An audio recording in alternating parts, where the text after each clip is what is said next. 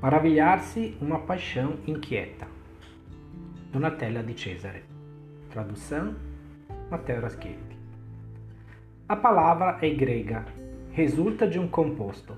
Philein, desejar, ambicionar, amar, e Sofia, que antes de significar a sabedoria aponta o saber. Primeiramente, o saber fazer, a habilidade prática, como aquela do artesão, de quem sabe construir navios, tocar instrumentos musicais, compor versos. Mas também do legislador ou do político. Para se virar na cidade, quando a democracia vai se firmando, precisa de um bom número de competências. Por exemplo, é necessário saber falar bem para poder se defender ou para intervir nos debates.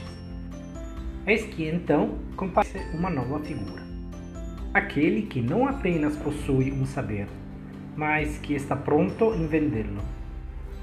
É o sofistés, esperto na vida particular e na vida pública, um mestre de retórica, que ensina por dinheiro e que, paulatinamente, numa acepção negativa, revela-se o impostor, o charlatão.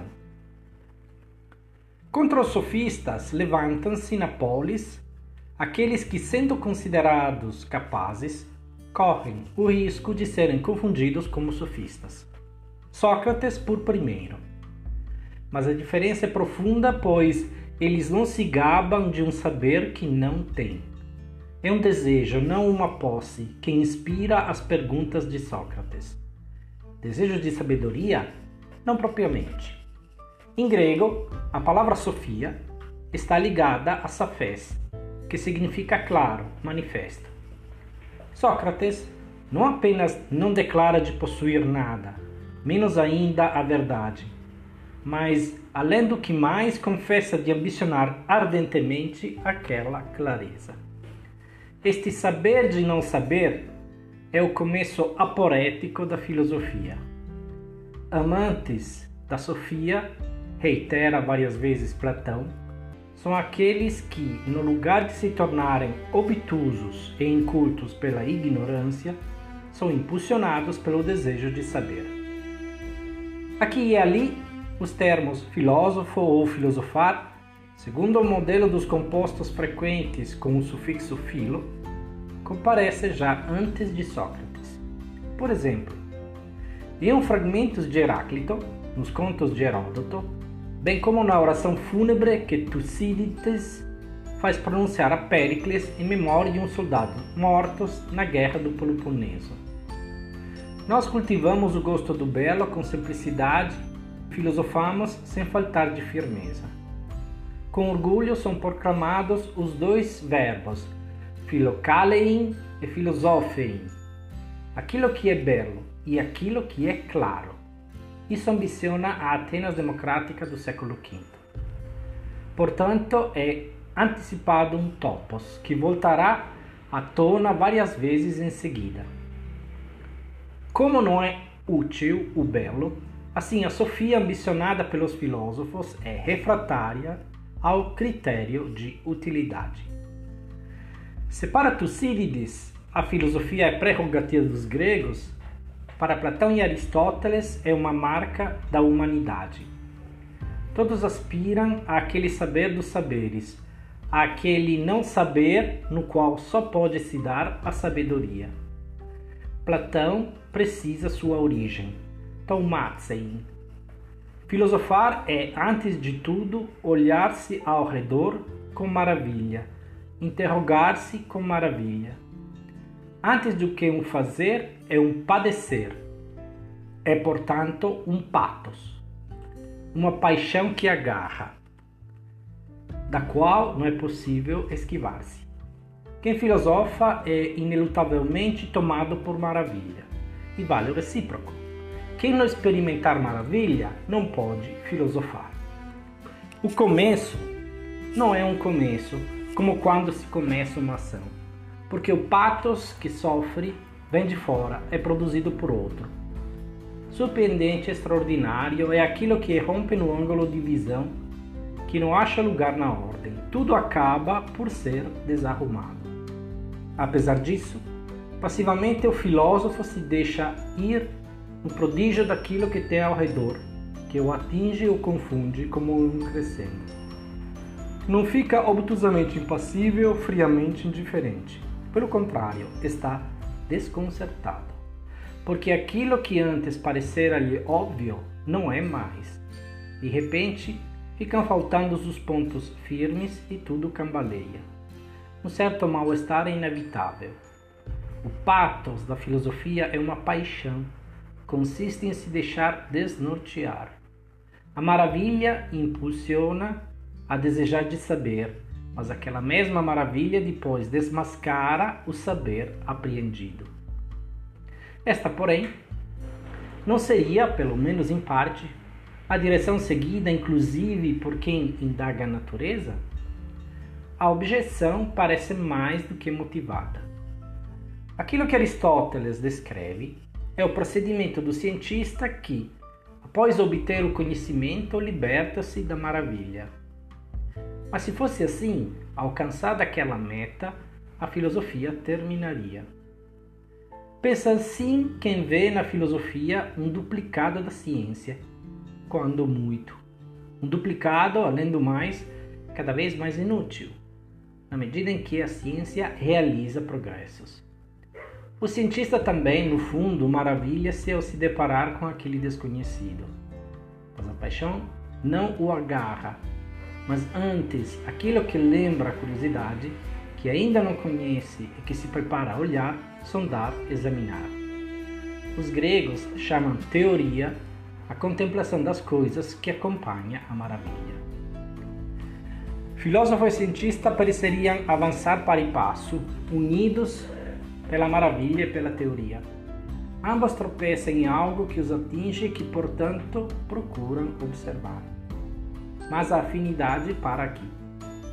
Aquilo que é surpreendente representa para o cientista um problema que pode ser resolvido com método, na base dos resultados já adquiridos, em vista de um conhecimento mais extenso do objeto, das suas qualidades, da sua substância. Para o filósofo, também a maravilha está ligada à teoria. Quem se maravilha aguça a vista. É, portanto, a maravilha que torna as coisas visíveis. O filósofo, que com certeza não descarta os sentidos, esbugalha os olhos.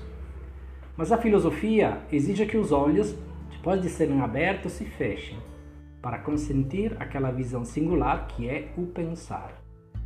Quem filosofa fecha os olhos recuando para recolher-se, não para deixar-se distrair. Não é aquele orientar-se maravilhado para o ente que caracteriza a filosofia, mas sim a conversão do olhar rumo ao motivo que está no fundo do desnorteio.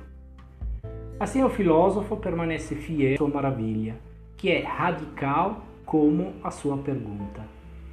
Esta perturbação que atravessa todos os diálogos platônicos e culmina, por assim dizer, no embaraço de não saber nem mesmo quem sou, sei. Desse embaraço que sacode quem filosofa, surge a filosofia. A ciência percorre o caminho em linha reta, deixando atrás de si aquilo que é surpreendente, estranho, desconcertante, procede no desencanto do mundo. Cai um obstáculo depois do outro, enquanto o conhecimento aumenta é o progresso científico. A filosofia não corre atrás dele. Menos ainda se contenta, como alguns pretenderiam, em fornecer uma motivação àquele operar. Por isso, quem aponta como tarefa da filosofia uma acumulação de conhecimentos, uma justificação de conceitos, métodos e finalidades da ciência, ou um oferecimento a estas de uma fundação última, erra o alvo. A filosofia não vem depois da ciência, chega antes dela. Já está no começo. Seu domínio, bem mais amplo, é uma paisagem variegada, irregular, instável, onde as subidas são íngremes, onde curvas e sinuosidades seguem umas às outras, onde as veredas podem improvisamente interromper-se Mesmo chegando no cume, aquele que filosofa não encontra satisfação no conhecimento que antes não tinha, na solução do problema. Aliás, ele fica ainda mais inquieto e atormentado, porque de cima daquela elevação que imaginava fosse outro cume, vê com mais claridade tudo aquilo que para ele ainda está obscuro.